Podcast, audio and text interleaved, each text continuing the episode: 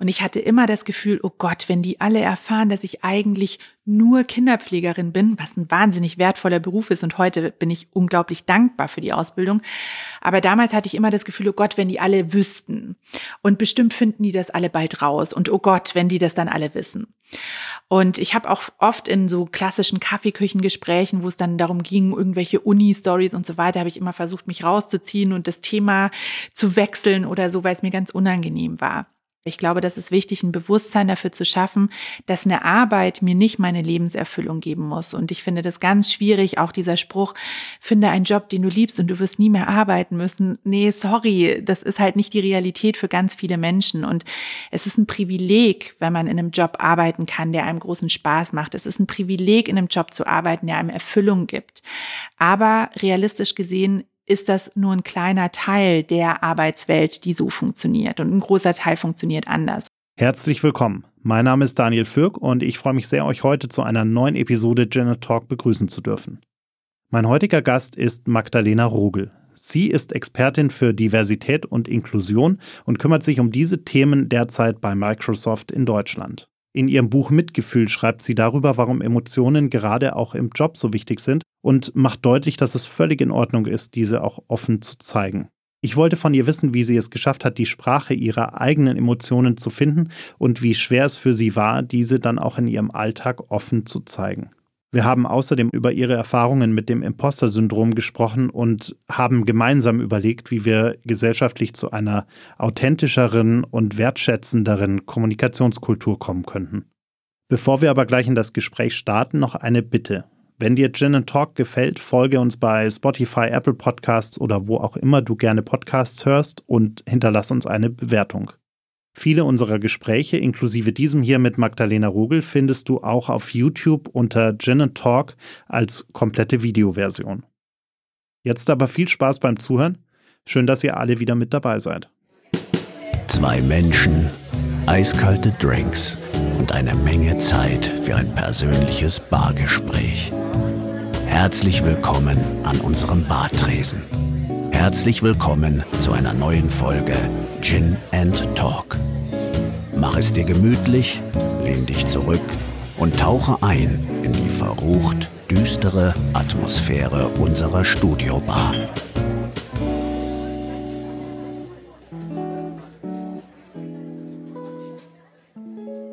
Liebe Lena, ich freue mich sehr, dass du heute bei uns hier an der Bar bist, damit wir ein bisschen über Empathie, über Mitgefühl und über dein Buch sprechen können. Herzlich willkommen.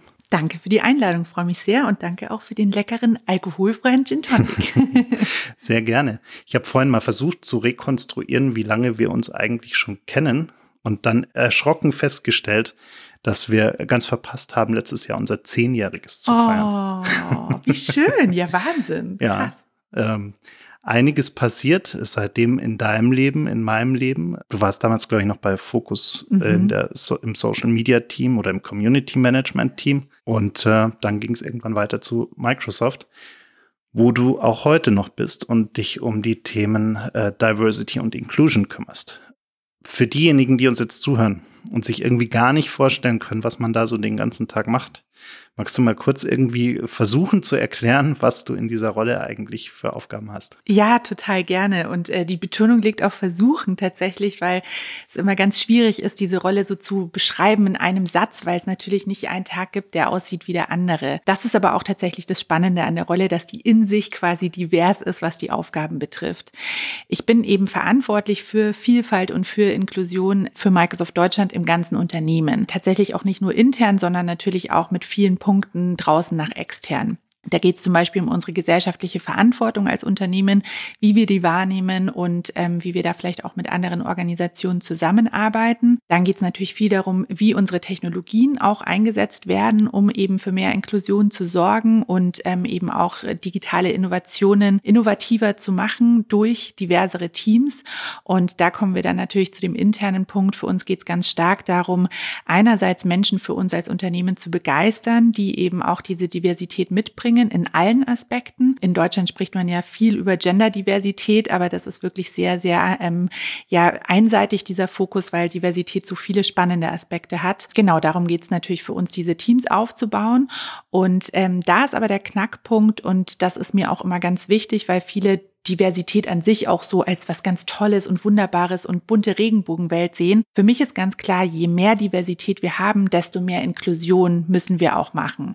Also äh, ich glaube, das ist ganz gut vorstellbar, wenn es eben ein Team gibt mit ganz vielen unterschiedlichen Menschen, dann müssen wir auch dafür sorgen, wie schaffen wir auch wieder Gemeinsamkeit, wie schaffen wir es auch, diese unterschiedlichen Perspektiven wahrzunehmen, wertzuschätzen und dann eben auch zu nutzen. Und das braucht eben auch viel Fingerspitzengefühl, Feingefühl. Da bin ich eben auch viel intern mit eingebunden eingebunden mit unseren Communities, die wir haben, Workshops, die wir haben, Management-Community, äh, wo wir eben auch gucken, was machen wir an Weiterbildungen, an Trainings, um ähm, da eben immer weiter zu wachsen und auch weiter voneinander zu lernen. Jetzt machst du ja was, was für Menschen gerade in diesem Land äh, so ein bisschen verrückt ist, äh, nämlich Emotionen offen zu zeigen, äh, wo wir uns ja irgendwie gerade gerade hierzulande wirklich irgendwie immer noch sehr schwer tun. Gab es bei dir denn so einen Schlüsselmoment, wo du gesagt hast, mir doch egal, warum soll ich die ganze Zeit irgendwie mit so einer Fassade vor mir rumlaufen? Oder war das schon immer so in dir drin, dass du da sehr offen warst? Hm, ich glaube, das ist so phasenweise gewesen. Grundsätzlich bin ich ein sehr emotionaler Mensch ähm, und das war ich schon immer. Ich habe ja eine ähm, Karriere vor meiner jetzigen Karriere, wie du weißt. Ich bin ursprünglich gelernte Kinderpflegerin und ähm, das ist natürlich ein Beruf, in dem Emotionen sehr gefragt sind. Also da geht's gar nicht ohne Emotionalität und Empathie. Die Arbeit eben mit anderen Menschen, alle soziale Berufe sind sehr, sehr gefragt, ähm, eben auch in den emotionalen Kompetenzen. Und dann habe ich aber mit Mitte 20 20 einen Quereinstieg gemacht und ich sage immer in die Büroarbeitswelt in Anführungsstrichen, also in eine ganz andere Arbeitswelt als die, in der ich sozialisiert war. Und ich habe für mich das Gefühl gehabt, ähm, oh, hier läuft das alles ganz anders. Hier darf man nicht emotional sein, hier darf man nicht über Gefühle sprechen. Also habe ich versucht, die total ähm, ja auszugrenzen. Und überraschenderweise hat das natürlich nicht so gut funktioniert, weil wir alle Menschen sind emotional, ähm, manche stärker ausgeprägt, manche weniger. Und ich habe gemerkt, dass bei mir ganz viel Lebensfreude verloren gegangen ist, aber auch ganz viel Energie, die ich eigentlich hätte mit in die Arbeit bringen können, weil Emotionen ähm, helfen uns ja auch dabei, uns zu begeistern für Dinge und eben auch uns stark in Projekte einzubringen. Und das hat nicht mehr funktioniert. Und ähm, das habe ich aber trotzdem einige Jahre gemacht, weil ich in der Situation tatsächlich dachte, das liegt an mir, weil ich habe kein Abitur, ich habe nicht studiert, vielleicht bin ich einfach falsch in dieser Arbeitswelt. Es war dann viel auch mit Imposter-Syndrom verbunden bei mir, dass ich dachte, nee, diese Emotionalität, die muss ich weghalten. Ich habe dann vor ja, mehr als sieben Jahren jetzt zu Microsoft gewechselt und habe mich das erste Mal in so einer Unternehmenskultur ähm, wiedergefunden, wo ich das Gefühl hatte, das wird total gewertschätzt. Das wird gewertschätzt, dass ich anders bin, also meine eigene Diversität, auch die Bildungsdiversität, die ich eben mitbringe, wurde gewertschätzt und ich hatte das Gefühl, ich werde so als Person, als Mensch gesehen und hatte für mich deshalb dann das erste Mal das Gefühl, ah, ich kann wieder so sein, wie ich bin und ich kann wirklich wieder atmen im wahrsten Sinne des Wortes. Und ähm, ich war dann im Rahmen äh, von Microsoft bei einem Workshop in den USA. Das fand ich ganz toll und ganz spannend, weil da ging es sehr viel um Persönlichkeit. Und die Aufgabe in dem Workshop war, so ein eigenes Vision Statement für sich selbst zu entwickeln. Mir hat es total viel Spaß gemacht, weil es eben wieder so viel persönliche, menschliche Arbeit war. Und ähm, ich war auch ganz stolz, dass ich das für mich so geschafft habe, dieses, dieses Statement zu entwickeln. Und war so ganz beflügelt, bin ich aus diesem Workshop rausgekommen. Und ähm, dann, genau in diesem Moment, kam eine jüngere Kollegin auf mich zu und meinte, du Lena, ich finde, du bist viel zu emotional und das untergräbt deine Autorität. Und ich glaube, das hätte mich so und so getroffen. In dem Moment hat es mich nochmal extra stark getroffen, weil ich gerade das Gefühl hatte, ah, ich bin wieder so bei mir. Und ich glaube, das war für mich tatsächlich so ein Schlüsselmoment, ähm, ein großer Schlüsselmoment, um über das Thema Emotionalität in der Arbeitswelt nochmal sehr viel reflektierter und auch bewusster nachzudenken. Davor war das eher so mein eigenes Gefühl. Ich habe da viel mit mir selbst ausgemacht. Ab dem Zeitpunkt habe ich dann aber auch wirklich viel dazu recherchiert, ähm, ganz viel dazu gelesen, ganz viel mich ausgetauscht mit ExpertInnen. Ich kann mich erinnern, äh, South by Southwest, du warst auch dabei damals, als äh, Brainy Brown Keynote-Speakerin war und ich sie das erste Mal live gesehen habe Und sie ist ja eine Ikone in der Wissenschaft, ähm, aber eben auch als Autorin ähm, für genau diese Themen. Und das hat mich wahnsinnig begeistert. Und je mehr ich mich reingelesen habe, desto mehr ist mir eben bewusst geworden, dass es nichts, was an mir falsch ist. Ganz im Gegenteil, sondern das ist was, was an unserer Arbeitswelt, an dieser Büroarbeitswelt falsch ist. Und uns geht ganz viel Potenzial dadurch verloren, dass wir diese Emotionalität nicht nutzen. Und ähm, deshalb habe ich mir das dann zum Ziel gesetzt, das zu ändern. Und letzten Endes ist jetzt auch ein Buch daraus entstanden. Und das hat mir sehr, sehr viel Spaß gemacht, im Laufe dieses ähm, Buchprozesses auch nochmal ganz viel dazu zu schreiben, zu recherchieren und ähm, ja eben nochmal mehr Klarheit ähm, zu haben, dass das absolut die Zukunft für unsere Arbeitswelt sein muss. Jetzt kommen wir ja beide aus so einer Generation, in der wir relativ deutlich wohl, also kann von mir sprechen, du vermutlich auch, recht deutlich gesellschaftlich vermittelt bekommen haben, man sollte irgendwie Abitur machen, man sollte irgendwie auf die Uni gehen. Ähm, auch so eine, so eine Generation, äh, wo, wo unsere Elterngeneration, glaube ich, äh, in, in vielen Punkten aus äh, vielen Gründen über viele Ziele hinausgeschossen ist, um es mal nett zu formulieren. Äh, äh, aber wir sind beide, glaube ich, ein gutes Beispiel dafür, dass äh, man das alles nicht braucht. Wir haben da, glaube ich, beide einen ähnlichen Bildungshintergrund, sagen wir es mal so. Glaubst du denn, dass äh, sich das so ein Stück weit verändert hat? Also, dass wir heute auch äh, gerade äh, Du hast auch Kinder, gerade die jetzt nachkommen, die jungen Generationen, dass die da wieder ein bisschen freier von diesem, von diesem Zwang sind, irgendwie Abitur, Uni äh, und, und möglichst eine akademische Laufbahn und dann bestenfalls in einem Bürojob zu landen. Ich habe vor kurzem im Gespräch äh, gesagt, wenn ich, wenn ich heute noch mal mit dem Wissen von heute irgendwie noch mal anfangen würde, dann äh, würde ich, glaube ich, äh, eine mittlere Reife machen und eine Schreinerlehre anfangen. Ähm, glaubst du, dass es heute wieder ein bisschen zwangloser ja und nein. Also ich glaube tatsächlich hat sich schon einiges verändert. Ähm, trotzdem, wenn wir realistisch uns anschauen, wie es, wie die Statistiken auch aussehen, ist immer noch ein sehr, sehr starker Druck ähm, auf Abitur und auf Hochschulstudium. Ähm, wenn wir uns aber auf der anderen Seite anschauen, ähm, wie eben auch die Erfolgschancen dann sind, dann ist es tatsächlich so, wie du sagst, dass die Ausbildungsberufe ähm, ja sehr viel gefragter sind und auch ähm, sehr viel mehr ja langfristig äh, Chancen auf dem Arbeit Arbeitsmarkt haben. Ich glaube, das Wichtige ist zu verstehen, dass es eigentlich keine so große Bedeutung hat, ähm, welchen Abschluss wir haben, sondern dass es eben viel mehr darum geht, was wir fähig sind zu lernen und wie wir uns auch diese Lernfähigkeit beibehalten und wie wir uns immer weiterentwickeln. Weil Bildung ist ja nichts, was aufhört, wenn ich meinen Abschluss habe. Ganz im Gegenteil. Ich glaube, wir beide, auch wenn wir noch nicht so alt sind, aber ich glaube, wir beide können sagen, das, was danach passiert ist, ähm, das war das, was wirklich Bildung war. Und ich habe ähm, in meinem Job so wahnsinnig viel gelernt und alles, was was ich jetzt tue, habe ich ähm, quasi auf dem Beruf gelernt. Und ich glaube, dieses Bewusstsein ist so wichtig für Eltern, aber auch für uns gesellschaftlich. Was natürlich nicht heißt, dass wir keine Schulbildung brauchen. Ganz im Gegenteil. Ich glaube, wir brauchen eine bessere Schulbildung, als wir es im Moment haben, weil die Schulbildung uns eigentlich nicht auf diese Realität und auf diese Arbeitswelt, auf diese Gesellschaft vorbereitet, in der wir lernfähig sein müssen und bleiben müssen. Und am interessantesten finde ich dabei immer die Statistik vom World Economic Forum, die mittlerweile wahrscheinlich auch gar nicht mehr so aktuell ist, weil die ein paar Jahre her ist, aber die besagt, dass 65 Prozent der heutigen SchülerInnen in Berufen arbeiten, die es heute noch nicht gibt. Und das zeigt es ja so deutlich. Also mehr als die Hälfte einer Klasse wird Berufe haben, die wir jetzt noch nicht kennen. Und diese ähm, Veränderung wird sich noch potenzieren, weil natürlich immer mehr Berufsfelder entstehen und die Veränderung auch immer schneller ist. Und ähm, das ist das Wichtige, dass wir unsere Kinder darauf vorbereiten, aber dass wir uns auch selbst darauf vorbereiten, weil wir sind ja auch ein Teil davon. Du und ich, wir wussten vor zehn Jahren noch nicht, als wir uns damals anscheinend kennengelernt haben, wo und wie wir jetzt arbeiten werden. Das hat sich ja auch alles entwickelt.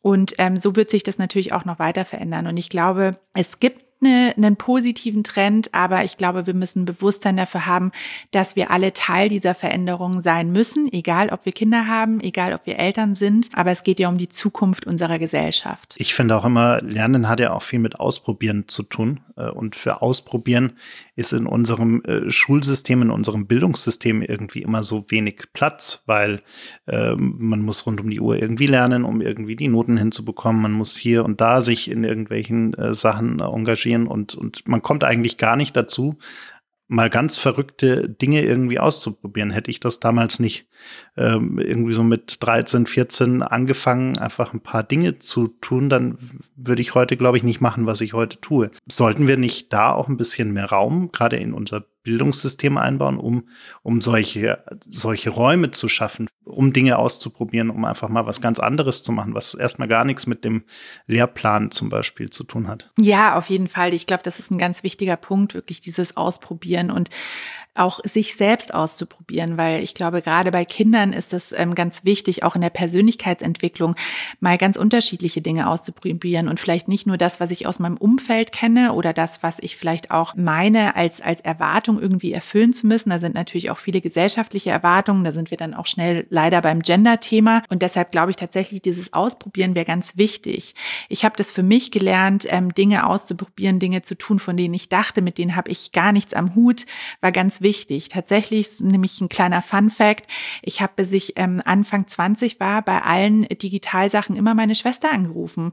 Und wenn irgendwas mit meinem Computer war, wenn es nur irgendwie ging, dass ich nicht drucken konnte, habe ich gesagt, Laura, kannst du mir helfen?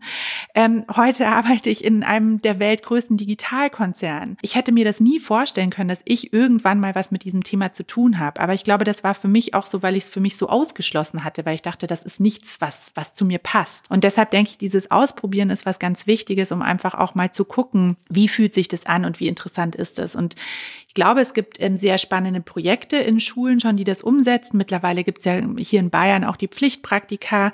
Ich glaube, sowas könnte man noch viel mehr ausweiten aber eben auch Leute, die an Schulen kommen. Du weißt ja zum Beispiel, dass ich auch aktiv bin bei German Dream, eine Bildungsinitiative. Die gehen ganz aktiv in Schulen rein mit Leuten eben aus ganz vielen unterschiedlichen Bereichen der Gesellschaft, aus Politik, aus Wirtschaft, um einfach mit SchülerInnen zu sprechen und einfach mal zu sagen, hey, das war mein Weg und das habe ich gelernt und eben aber vor allem in den Dialog zu gehen. Das finde ich so wichtig, weil wir aktuell immer noch ähm, den Kindern, den SchülerInnen sagen, was sie tun sollen, was sie lernen sollen, wie sie es machen sollen. Aber was was wir gar nicht nutzen, ist von ihnen zu lernen.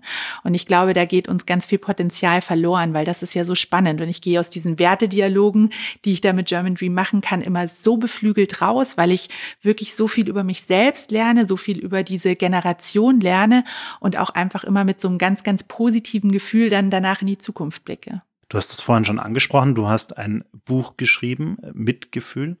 Du äh, gehst in dem Buch auch ganz äh, intensiv auf das Thema, das du vorhin auch schon angesprochen hast, äh, Imposter-Syndrom ein.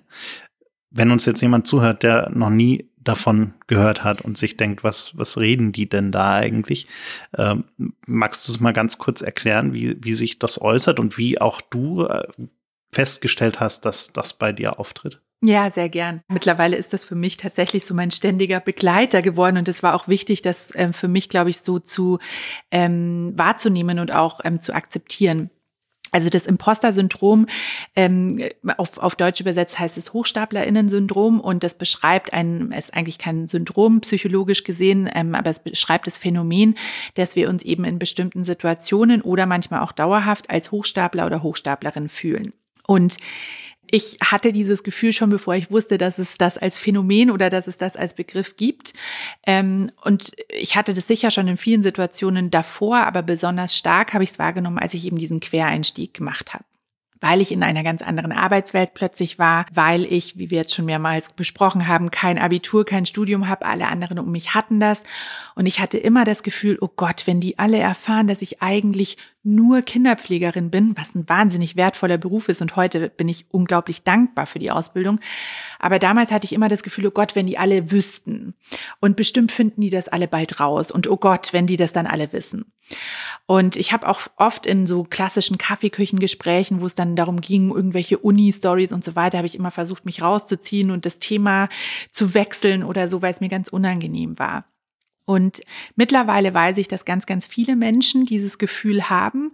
Ähm, auch sehr viele sehr erfolgreiche Menschen, von denen man eigentlich denkt, hey, du hast es doch geschafft. Und dass das aber vor allem auch nichts Schlimmes ist. Das hat oft zu tun mit so einer inneren kritischen Stimme, die uns ja auch alle begleitet. Bewusst oder unbewusst haben wir immer in uns drin so eine Stimme, die uns sagt, was wir alles falsch machen und was nicht funktioniert. Und das kann es natürlich ähm, nochmal so ein bisschen potenzieren. Für mich war ganz wichtig zu lernen, dass das nichts ist, ähm, gegen das ich ankämpfen kann oder muss. ähm, weil das macht es nur schlimmer, wenn ich dann die ganze Zeit versuche, irgendwie gegen mich selbst anzukämpfen. Ich habe für mich gelernt, dass die beste Lösung war zu sagen, ich akzeptiere das und ich nehme, so sage ich das mittlerweile ganz liebevoll, ich nehme das Imposter an der Hand und es begleitet mich, das ist dabei und ich muss mich immer ein bisschen drum kümmern, damit es nicht zu groß wird und damit es sich nicht aufregt. Aber das ist so. Und ich sehe mittlerweile auch ein paar positive Seiten, weil es mir immer hilft, auch ähm, am Boden zu bleiben in vielen Situationen, aber weil es mir auch hilft, mich zu reflektieren und mich auch immer wieder daran zu erinnern, gibt es jetzt wirklich einen Grund, Angst zu haben in dieser Situation oder woher kommt diese Angst gerade? Was verunsichert mich gerade? Und das erinnert mich dann eben auch ähm, in diesen Situationen vielleicht an meine eigene Emotionalität und ähm, hilft mir dann auch einen sinnvollen Umgang damit zu finden. Du schreibst eben über Mitgefühl, du schreibst über Empathie. Empathie kann ja aber auch ab einem gewissen Grad durchaus zu einer Belastung werden. Also wenn man sich die ganze Zeit äh, und, und ich, ich, ich kenne das ganz gut, wenn man sich die ganze Zeit irgendwie versucht, in das äh, Gegenüber auch einzufühlen, einzudenken, kann es auch anstrengend werden und kann es auch belastend werden. Wo ziehst du denn da die Grenze, wo du merkst, jetzt muss ich mich irgendwie äh, auch mal rausziehen, jetzt muss ich irgendwie auch mal Stopp sagen äh, und, und auch mal ein Stück weit an, an mich denken dann in der Situation? Ja, das ist spannend, dass du es ansprichst, weil ich auch im Rechercheprozess zum Buch noch mal ganz viel über Empathie gelernt habe und dass es tatsächlich auch in der Psychologie ganz unterschiedliche Arten von Empathie gibt. Und ähm, eben was du beschreibst, ist diese sehr emotionale Empathie, die dann ähm, uns auch tatsächlich lähmen kann, wenn wir ständig alle Gefühle von allen aufnehmen und uns ständig auch verantwortlich dafür fühlen, dann sind wir nicht mehr arbeitsfähig, dann sind wir auch ehrlich gesagt nicht mehr lebensfähig. Ähm, das hat ist gar nicht nur auf die Arbeitswelt begrenzt. Und ähm, ich glaube, was das Ziel ist, vor allem in der Arbeitswelt, ist eine intelligente Empathie zu entwickeln. Also das wahrzunehmen, aber dann auch zu reflektieren, okay, kann ich was daran ändern? Hat das jetzt auch was mit meiner Situation, mit dieser Situation hier zu tun? Und vor allem, wie kann ich die andere Person dazu befähigen, was zu ändern? Weil das ist ein ganz wichtiger Punkt und ist interessant, weil das ist für mich immer der Link zu meiner alten Arbeitswelt zur Pädagogik, weil das der Grundsatz von Maria Montessori ist, hilf mir es selbst zu tun. Und ich glaube, das ist eigentlich ein ganz, ganz wichtiges Leadership-Skill, was wir haben sollten, was eben dann auch mit Empathie einhergeht. Also es geht nicht darum, dass ich dann allen alles recht mache, damit die sich gut fühlen, sondern es geht darum, das wahrzunehmen und dann eben ähm, dem Gegenüber, den Mitarbeitenden, den KollegInnen zu helfen, ähm, vielleicht eine Situation zu verändern. Und das ist eben diese intelligente Empathie, die ganz wichtig ist, aber die braucht auch Training, weil gerade Menschen wie du und ich, ich würde uns da jetzt beide ähm, mit einschließen, ja vielleicht eher darauf gepolt sind, wirklich so eine emotionale Empathie zu haben, die auch oft berechtigt ist, vor allem ähm, wenn es vielleicht um sehr private, persönliche Kontakte geht, die eigenen Kinder oder Eltern, ähm, enge Familie. Aber ich glaube, es ist wichtig, eben diesen ähm, Schritt auch zur intelligenten Empathie zu finden, damit man wirklich ähm, handlungsfähig ist und dass diese Empathie einen auch weiterbringt und, und weiterführt. Wir haben ja in ganz vielen großen Unternehmen noch so ein paar von diesen ich nenne sie mal Leadership-Dinosauriern, äh, die äh, von Empathie erstmal nicht so viel verstehen, äh, um es mal vorsichtig zu sagen. Also Menschen, die vor allem dadurch in ihre Position gekommen sind, dass sie äh, durch Rücksichtslosigkeit und durch nach unten treten und äh, all diese unschönen Dinge dorthin gekommen sind, äh, wo sie, wo sie heute vielleicht noch sind wie schaffen wir denn da wirklich auch eine nachhaltige Veränderung, dass wir am Ende eben solche Verhaltensweisen nicht wieder fördern, ähm, auch wenn sie vielleicht aus irgendwelchen abstrusen Gründen kurzfristig zu besseren Ergebnissen führen mögen. Äh, also gerade wenn, äh, wenn man im Hinblick auf, auf rein die Zahlen vielleicht hier und da schaut. Ähm, aber dass man da auch wirklich äh, in Unternehmen etabliert, dass wenn, auch wenn vielleicht der empathische Weg am Ende drei Euro mehr kostet oder zu ein Prozent weniger Gewinn führt, wie, wie kriegen wir denn diesen Change hin? Weil am Ende wird es uns ja allen besser gehen damit, auch wenn wir dann vielleicht als Unternehmen ein Prozent weniger Gewinn oder wie viel auch immer machen. Äh, aber es wäre für uns alle auf jeden Fall mal der gesündere Weg. Also wir müssten ja einen Weg finden, wie wir da hinkommen. Hast du da eine Idee? Ja, definitiv. Und ähm, es gibt da einen, einen sehr einfachen und wichtigen Schlüssel und überraschenderweise ist der die Empathie. Ich glaube nämlich, dass es ganz wichtig ist, auch mit ähm, diesen Menschen sehr, sehr empathisch umzugehen. Weil ich bin davon überzeugt, dass die wenigsten das machen, weil sie schlechte Menschen sind, sondern weil sie es eben so gelernt haben, weil sie so sozialisiert sind und weil sie ja seit Jahrzehnten eben diesen Leadership Skill für sich ja einfach angenommen haben. Und ich glaube, das hilft nicht, wenn wir zu denen jetzt hingehen und sagen, du, das, was du machst, das ist veraltet, ähm, hier jetzt kommt empathische Führung. Dann stehen die auch da und denken, was soll das denn jetzt? Ich glaube, es ist wichtig, eben ähm, immer Brücken zu bauen, statt Mauern zu bauen, aufeinander zuzugehen und niemanden dafür zu verurteilen. Auch nicht zu sagen, ach, das sind die alten weißen Männer und so weiter. Das bringt uns äh, nie weiter, auch nicht in der Diskussion um Diversity im Übrigen. Ich glaube, es ist ganz wichtig, eben empathisch auf diese Menschen zuzugehen, gemeinsam auch zu gucken, wie schaffen wir eine intrinsische Motivation und eine intrinsische Überzeugung, das zu verändern und eben auch vielleicht diesen eigenen Führungsstil zu verändern. Und je länger ich das eben schon so mache, desto schwieriger ist das, weil das natürlich Muster sind, die ich gelernt habe. Und das braucht einfach Zeit, ähm, um das dann vielleicht auch neu zu lernen und zu verlernen im positiven Sinne. Aber ich glaube, das funktioniert nicht, wenn wir eben sagen, das, was du machst, ist Quatsch, sondern das funktioniert nur dann, wenn wir Raum geben und wenn wir wirklich gucken, wie können wir voneinander lernen. Und ich glaube, hier sind wir wieder bei dem Punkt, ähm, ich habe das ja vorher schon in Bezug auf SchülerInnen gesagt, ich glaube, es ist ganz wichtig, voneinander zu lernen. Und für solche Dinge finde ich Reverse Mentoring in Unternehmen eine ganz, ganz ähm, großartige Sache, die man machen kann, die man umsetzen kann, um eben auch diesen Führungskräften wieder einen Bezug zu schaffen und eben auch gemeinsam zu gucken, wie können wir miteinander lernen und miteinander eben diese Innovation dann auch nach vorne treiben. Führt eigentlich mehr Diversität in jeder Dimension, in jeder Ausprägungsebene automatisch zu mehr Mitgefühl, weil wir uns mehr in die anderen Menschen, in unsere Mitarbeitenden hineindenken müssen, um überhaupt verstehen zu können, was sie wollen, wie sie ticken, wie sie äh, funktionieren? Ich würde leider sagen, nein. Ähm, ich glaube auch, das ist so ein bisschen der Trugschluss daran, dass man sagt, ja, wenn wir mehr Diversität haben, dann wird ja alles besser, dann haben wir mehr Innovation, dann haben wir mehr ähm, Erfolg und dann wird alles gut. Bestenfalls ist das irgendwann so, aber das ist äh, nicht so, wir haben das eine und dann passiert das andere, sondern dazwischen muss ganz viel passieren. Und ich glaube tatsächlich, dass mehr Diversität auch in vielen Fällen erstmal zu weniger Empathie führen kann, weil ich eben mit ganz vielen Menschen konfrontiert bin, die komplett anders sind als ich.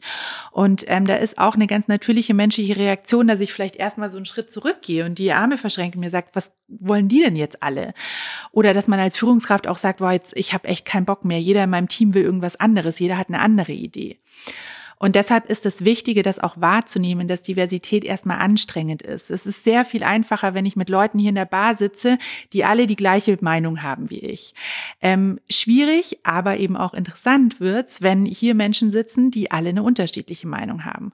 Und da ist eben dann diese Empathie gefragt, diese intelligente Empathie, darauf auch eingehen zu können und damit umgehen zu können, das vielleicht auch in bestimmten Situationen nicht zu persönlich zu nehmen, wenn jemand eine ganz andere Meinung hat als ich und vor allem auch Mitgefühl mit mir selbst zu haben. Und das heißt eben auch zu akzeptieren, wenn ich vielleicht erstmal genervt bin, mich nicht selbst dazu zu verurteilen, dafür zu verurteilen, sondern das bewusst wahrzunehmen und dann darauf einzugehen. Und ja, ähm, bestenfalls, wenn wir das wirklich bewusst auch so umsetzen, dann führt das eben auch zu mehr Empathie, weil ich dann irgendwann gelernt habe, ähm, mit diesen Unterschiedlichkeiten umzugehen und das dann vielleicht auch bewusster wahrnehme und dann eben nicht schon mit meinen unbewussten Vorteilen, Vorurteilen reingehe, sondern diese unbewussten Vorurteile vielleicht auch mehr und mehr ablegen kann und dadurch eben diesen Schritt überspringen kann, dass es wirklich dann direkt auch zu mehr Empathie führt. Und ich merke das bei mir selber sehr stark, dass ich immer noch viele Situationen habe, wo ich über mich selbst erschrecke, weil ich merke, oh Mann, jetzt hatte ich wieder ein Vorurteil. Ähm, und ich schäme mich manchmal wirklich dafür. Es ist mir echt unangenehm. Aber gleichzeitig finde ich auch ganz wichtig, das Bewusstsein dafür zu entwickeln. Und ich merke eben vor allem auch durch meine Arbeit, in der ich mit so vielen unterschiedlichen Menschen zu tun haben, habe, ähm, dass tatsächlich meine Empathiefähigkeit dadurch nochmal sehr, sehr geschulter ist und ähm, ja, vielleicht so ein bisschen mh, mm, professionalisiert wurde, könnte man sagen. Wir kommen gerade aus einer Pandemie heraus, in der wir alle sehr auf Abstand gegangen sind, in der wir uns vor unseren äh, Webcams versteckt haben.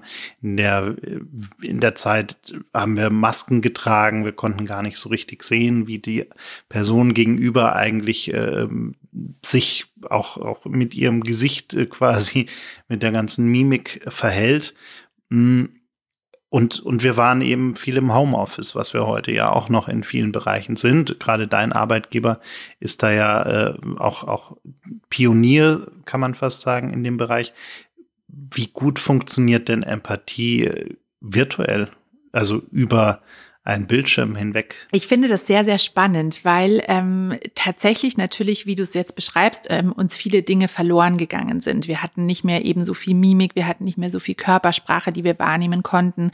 Ähm, oft gibt es ja auch das Phänomen, man geht in einen Raum und man spürt die Stimmung im Raum. Und das war dann natürlich schwer möglich, wenn man irgendwie in so einen Videocall-Raum reinkommt. Da spürt man erstmal wenig Stimmung, wenn man da vielleicht alleine sitzt. Aber auf der anderen Seite hat es auch ganz positive Aspekte. Wir haben nämlich ähm, uns auch als Menschen kennengelernt. Und ich glaube, gerade dieses, diese Einblicke in das Zuhause, in die persönliche Lebenswelt hat viel verändert und hat auch bei vielen Menschen nochmal eine Maske weggenommen. Wir hatten nicht nur Masken, die wir getragen haben, sondern es sind auch Masken, die verloren gegangen sind, weil wir eben nicht nur irgendwie unsere Arbeitspersönlichkeit sein konnten und jetzt lasse ich die Gefühle und alles andere daheim und jetzt gehe ich ins Büro, sondern wir haben uns gesehen. Wir haben gesehen, wie es bei uns zu Hause aussieht. Wir haben gesehen, wo die Kinder mit rumspringen. Wir haben gesehen, dass wir alle irgendwie überfordert waren in vielen Situationen. Wir haben gesehen, ähm, dass, dass wir einfach Menschen sind. Und das hat uns auch so ein Stück Verbundenheit gegeben und auch eben diese Situation, dass wir irgendwo alle in einem Boot waren und eben auch viele Hierarchien weggefallen sind. Es gab nicht mehr die Leute, die in ihrem Eckbüro saßen und die, die im Großraum saßen, sondern wir saßen alle in unserem Videocall-Raum. Und ähm, das hat natürlich auch eine Chance gegeben für mehr Empathie. Und ich habe das tatsächlich wahrgenommen, dass ich viele Mitarbeitende, viele KollegInnen nochmal auf eine ganz andere Art und Weise wahrgenommen habe und ähm, sie mich vielleicht auch anders wahrgenommen haben. Ich habe auch sehr offen äh, gesagt, ich mache hier Homeschooling mit Kindern und alles ist totales Chaos. Ich bin überfordert. Ich weiß nicht, wohin mit mir. Und ähm, das, das war, glaube ich, auch ganz wichtig. Was ich für mich auch ganz spannend fand äh, in der Recherche zum Buch, dass wir tatsächlich ähm, rein über die Tonspur am meisten Emotionen auch wahrnehmen können und auch vermitteln können. Und deshalb versuche ich auch nicht immer Videocalls zu machen, sondern auch zu gucken, wo können wir denn einfach einen Call ohne Video machen? Wo können wir vielleicht auch einfach wieder miteinander sprechen? Ich merke das bei mir tatsächlich selber. Ich weiß nicht, wie es dir geht, aber mich lenkt das Video oft sehr ab. Vor allem, wenn dann vielleicht auch noch technisch mal irgendwie, dann bleibt das Bild hängen und dann sieht man es nicht. Ähm, oder es sind irgendwelche Hintergründe. Ich finde diese Bildschirmhintergründe ganz, ganz schwierig. Das verwirrt mich immer total. Und was mich am allermeisten ablenkt, ist mich selbst zu sehen die ganze Zeit. Das treibt mich in den Wahnsinn. Und ähm, deshalb finde ich es eben ganz wichtig, auch immer wieder mal zu gucken, ist Videocall jetzt wirklich das richtige Mittel ähm, oder schaffen wir es vielleicht vielleicht auch auf einem anderen Weg. Gerade in den letzten Jahren hast du eine wahnsinnige Reichweite auch generiert mit allem, was du so tust. Warst in äh, Magazinen, in Radio, hast äh, ein Buch geschrieben, auf Veranstaltungen, auf der Bühne und so weiter und so fort. Und immer auch so ein bisschen in dieser Vorbildfunktion, äh, gerade was Diversity angeht, was Empathie angeht, äh, was, was ein, äh, ich nenne es mal, sinnvolles Miteinander angeht. Ich stelle mir das manchmal auch ganz schön anstrengend vor. Äh, was, was machst du denn, wenn es dir mal alles zu viel wird? Also ja, es ist manchmal anstrengend, aber ich bin ehrlich gesagt auch sehr, sehr dankbar und ich merke, dass ich gerade in den letzten Jahren, in denen ich das so stark tue, auch wieder sehr viel mehr bei mir selbst angekommen bin, weil das ist meine Persönlichkeit und das war es schon immer. Wenn ich zurückdenke, in der Schulzeit, ich war ähm, Schülersprecherin, ich war immer ganz aktiv bei allen sozialen Sachen. Noten waren nicht so meins. Das war so mein, mein Ding, was mir Begeisterung gegeben hat, ähm, eben Dinge zu bewegen, Menschen zusammenzubringen, auch Dinge zum Positiven zu verändern. Und deshalb finde ich das ganz, ganz großartig, dass ich das jetzt so machen darf. Aber natürlich gibt's für mich Situationen, die mich überfordern. Und ähm, um jetzt vielleicht ein bisschen persönlich zu werden, ich hatte ähm, Ende letzten Jahres eine sehr ähm, große private Krise. Ähm, ich habe mich getrennt von meinem Mann und ähm, das war für mich natürlich emotional super belastend und anstrengend. Und das alles, während äh, mein Buch gerade frisch rauskam und natürlich auch äh, viel dazu lief und, und ähm, ich viel Interviews geben durfte und so das hat mich überfordert in vielen Situationen. Und ich habe für mich gemerkt, dass das Wichtigste ist, das einfach auch zu sagen und das vor allem auch mir selbst zu sagen und ehrlich zu mir selbst zu sein und auszusprechen, ich bin überfordert, ich kann nicht mehr. Und allein das auszusprechen gibt mir oft schon eine totale Erleichterung, dass ich es einfach gesagt habe und aber auch zu wissen, wer in meinem Umfeld sind die Menschen, denen ich mich anvertrauen kann. Ähm, bei mir sind das meine zwei besten Freundinnen, die für mich einfach die totale Sicherheit sind. Ähm, die wissen alles, denen kann ich alles sagen. Und ähm, die sind dann aber auch das Supportsystem und springen dann eben ein und sagen dann auch so, Lena, wir regeln jetzt, wir machen das, wir machen das und hier und da. Und das finde ich ganz wichtig, dass wir wirklich auch wieder mehr lernen, um Hilfe zu bitten. Und das sage ich jetzt vor allem zu mir selbst, weil ich glaube, dass das ganz wichtig ist. Und das Schöne, auch darüber habe ich übrigens im Buch kurz geschrieben, dass es vielen Menschen ja so schwer fällt, nach Hilfe zu fragen. Aber wir alle freuen uns eigentlich total, wenn uns jemand um Hilfe bittet. Und das mal umzukehren bei mir im Kopf und zu überlegen, wie, wie freue ich mich, wenn Daniel jetzt zu mir sagt, hey Lena, kannst du mir hier helfen? Dann freue ich mich. Das ist ein schönes Gefühl. Und mir eben vorzustellen, hey, ich kann anderen dieses Gefühl geben, wenn ich offen und ehrlich sage, ich brauche Hilfe. Und ähm, das ist, glaube ich, das, was mir in solchen Situationen wirklich dann auch eine Sicherheit gibt, ähm, nach Hilfe zu fragen. Und natürlich sind es noch ganz viele andere Dinge, die mir einfach ähm, ja Spaß geben, die mich glücklich machen, ähm, Freunde, Menschen um mich herum zu haben und ähm, das alles, glaube ich, ist dann ja in der Summe was, was dann, was einen auch über solche Phasen trägt, wo man sich vielleicht auch sehr überfordert fühlt.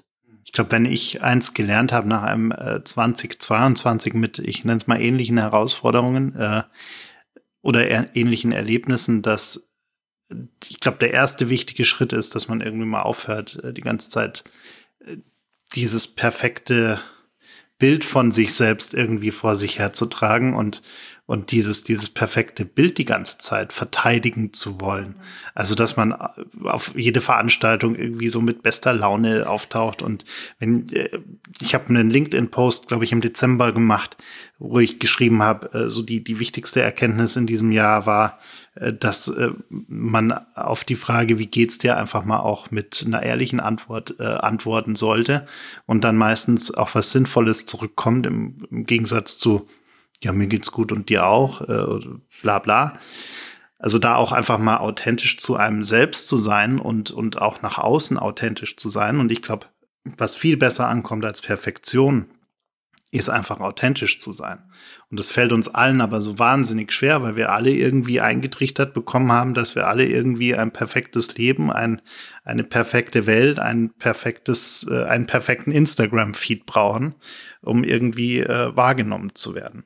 Ja, ja, ich stimme dir total zu und ich glaube, das ist ganz wichtig, dass wir das lernen und auch, dass ähm, wir da aber vielleicht auch ein bisschen als Vorbild vorangehen, so wie du es getan hast mit deinem ähm, LinkedIn-Post und ähm, dass wir eben bewusst auch versuchen, diese Wie geht's dir Frage übrigens für mich auch eine meiner Worst-Case-Fragen, dass wir versuchen, die auch wirklich so ein bisschen ähm, rauszukriegen aus Konversationen, was total schwierig ist, weil es ist so eine Standardsache, das kommt schon fast automatisch über die Lippen, wenn man sich trifft. Ähm, aber da eben auch bewusst drauf zu gucken. Ich versuche zum Beispiel, wenn ich eins und eins Gespräche habe, immer ähm, zu starten mit der Frage, wie war dein Tag bisher? Weil das eben so einen Raum öffnet, ähm, dem Gegenüber auch zu gucken, okay, du kannst jetzt gucken, wie du diesen Raum nutzen möchtest. Du musst jetzt nicht irgendwie hier Seelenstriptease machen, wenn du es möchtest, bitte go for it.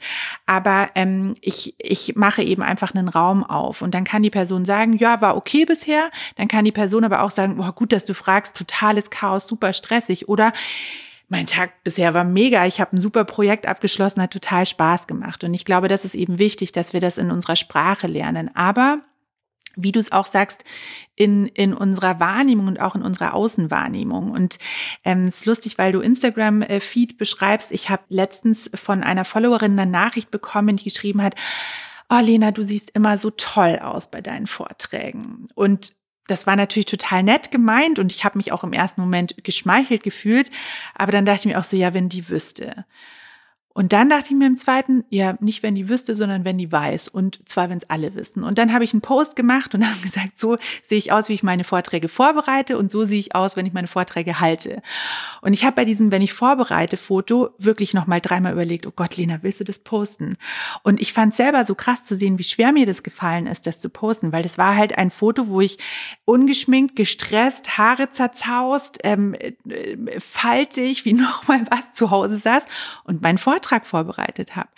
Aber ich finde es ganz wichtig, dass wir eben diese Realität zeigen, wie du sagst, dass wir das Authentische auch zeigen und zwar nicht das authentisch, vermeintlich authentisch, äh, ähm, ich tue jetzt mal so und mache einen schönen Spruch auf Instagram ähm, oder auf LinkedIn und schreibe was Kluges dazu, sondern wirklich auch eben unsere, ja, unsere vermeintlichen Schwächen zu zeigen und zu zeigen, dass wir alle nur Menschen sind. Ich glaube, ein weiterer wichtiger Punkt, der, der mir auch im letzten Jahr sehr aufgefallen ist, ist, dass äh, wir je schneller sich irgendwie dieses Hamsterrad dreht, in dem wir da drin sind, je mehr irgendwie in unserem Leben passiert, je größer vielleicht auch die Dinge sind, die im Leben irgendwie passieren, desto, desto mehr verlernen wir uns über, über kleine Dinge auch wirklich tatsächlich zu freuen. Also wir gehen dann so schnell, schnell darüber hinweg, obwohl wenn man dann mal überlegt, irgendwie vor, vor zehn Jahren vielleicht, hätte man sich über, über diese Nachricht noch wahnsinnig gefreut und hätte wahnsinnig, äh, ja, Leute angerufen und erzählt, was Tolles passiert ist. Und heute geht man so schnell darüber hinweg. Also da auch vielleicht so ein bisschen mehr ähm, wieder zu schätzen lernen, was man eigentlich alles irgendwie im Leben hat, auch wenn es heute vielleicht mehr ist als vor zehn Jahren, ne? was ja gut ist, aber, aber dann auch wirklich die, die kleinen Dinge genauso auch wie die großen, die einem vielleicht äh, als große Dinge heute erscheinen. Das ist ja so eine, so eine Abnutzungserscheinung, äh, wo man irgendwie merkt, naja, irgendwie wird das immer, immer komplexer. Ja, definitiv. Und ich glaube, das hat tatsächlich viel mit äh, Selbstbewusstsein im wahrsten Sinne des Wortes zu tun. Also, dass wir uns bewusst sind darüber, ähm, wer wir selbst sind und auch, ähm, was eben gerade in unserem Leben passiert. Das ähm, ist, ist ganz, ganz essentiell und ich kann es so gut nachvollziehen, was du beschreibst, weil ich habe oft so Situationen, wenn ich mir dann denke, so, okay, wenn ich mir das vor zehn Jahren erzählt hätte, hätte ich gedacht, okay, du spinnst. Und jetzt sind so Situationen, dass man denkt, so, ja, okay, hier äh, Interview ähm, in der und der Zeitschrift, so jetzt geht's da weiter.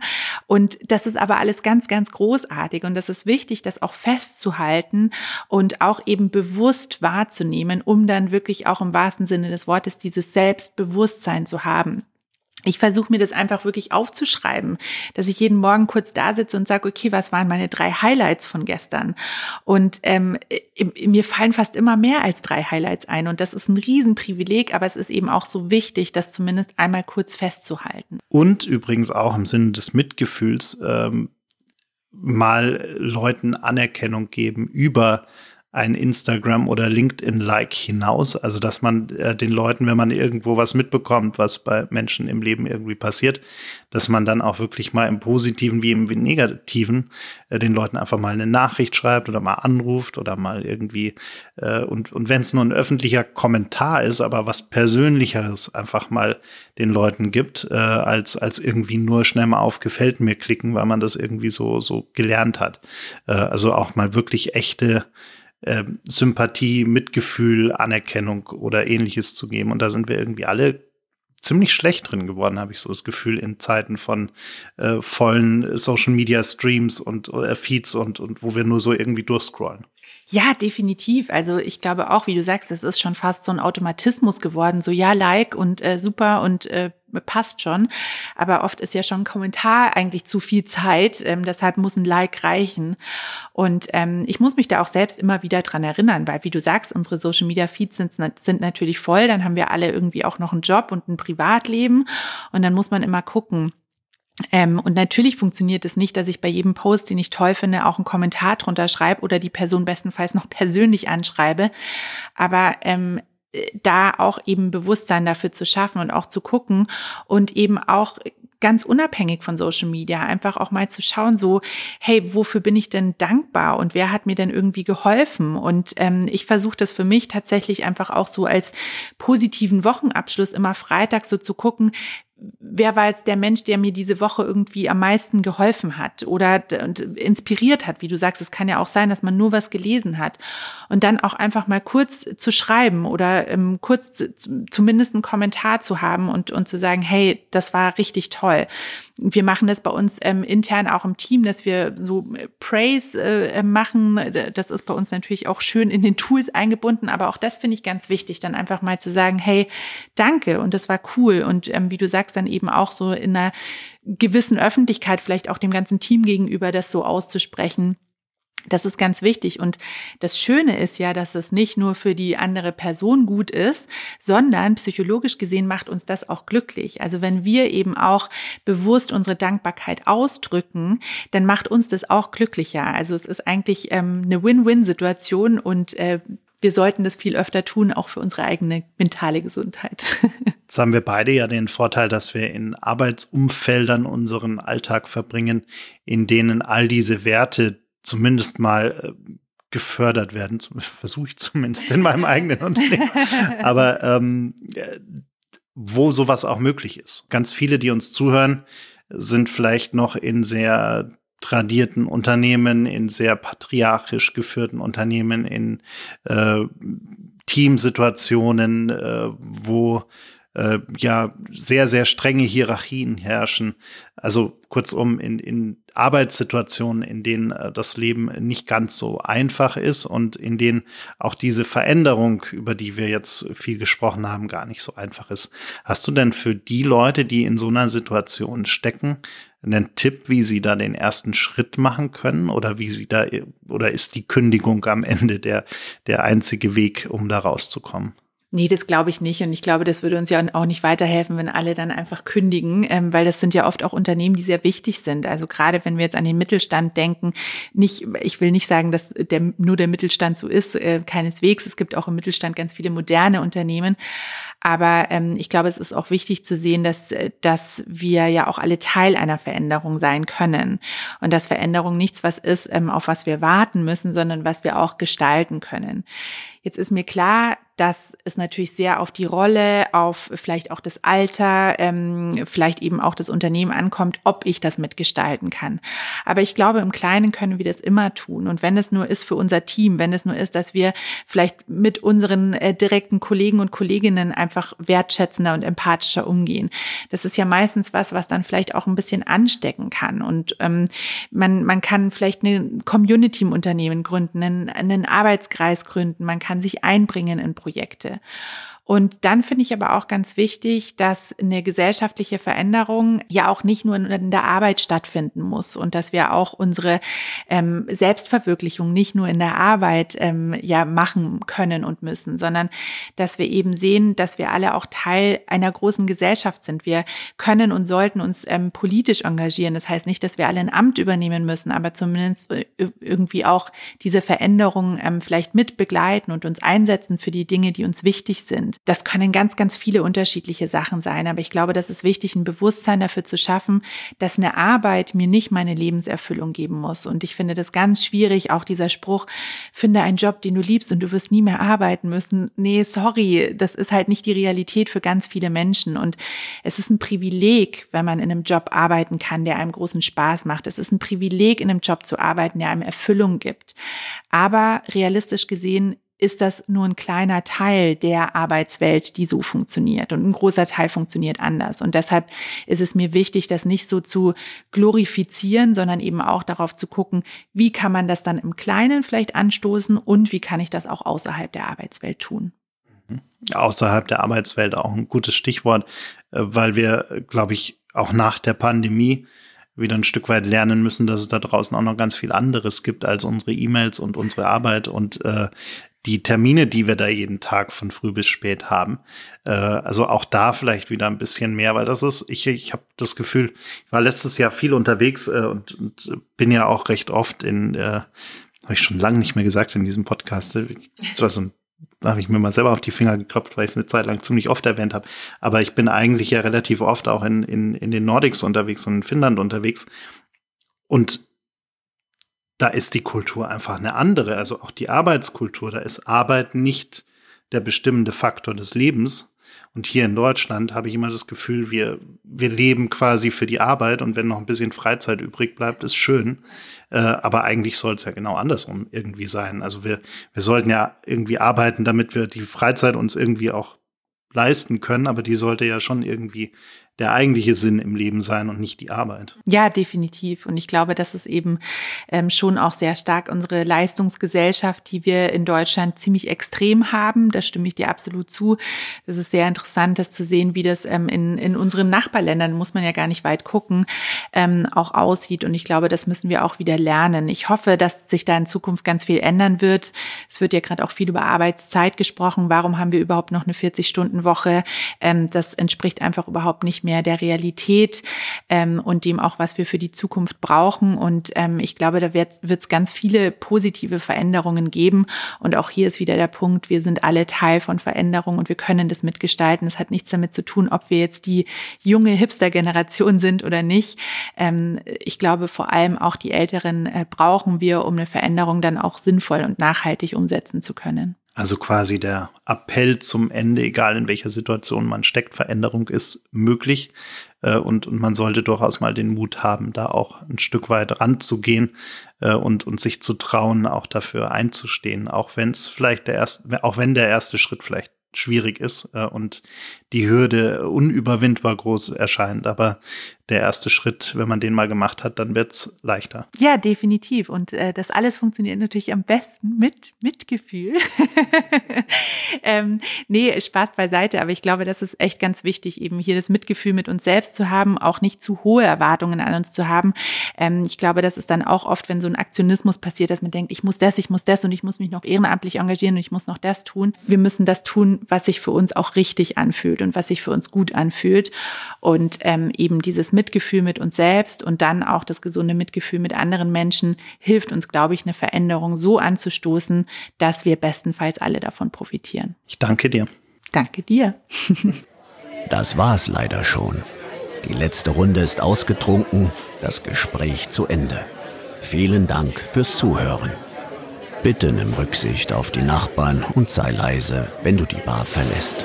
Aber vergiss auf keinen Fall, den Abonnieren-Button zu klicken.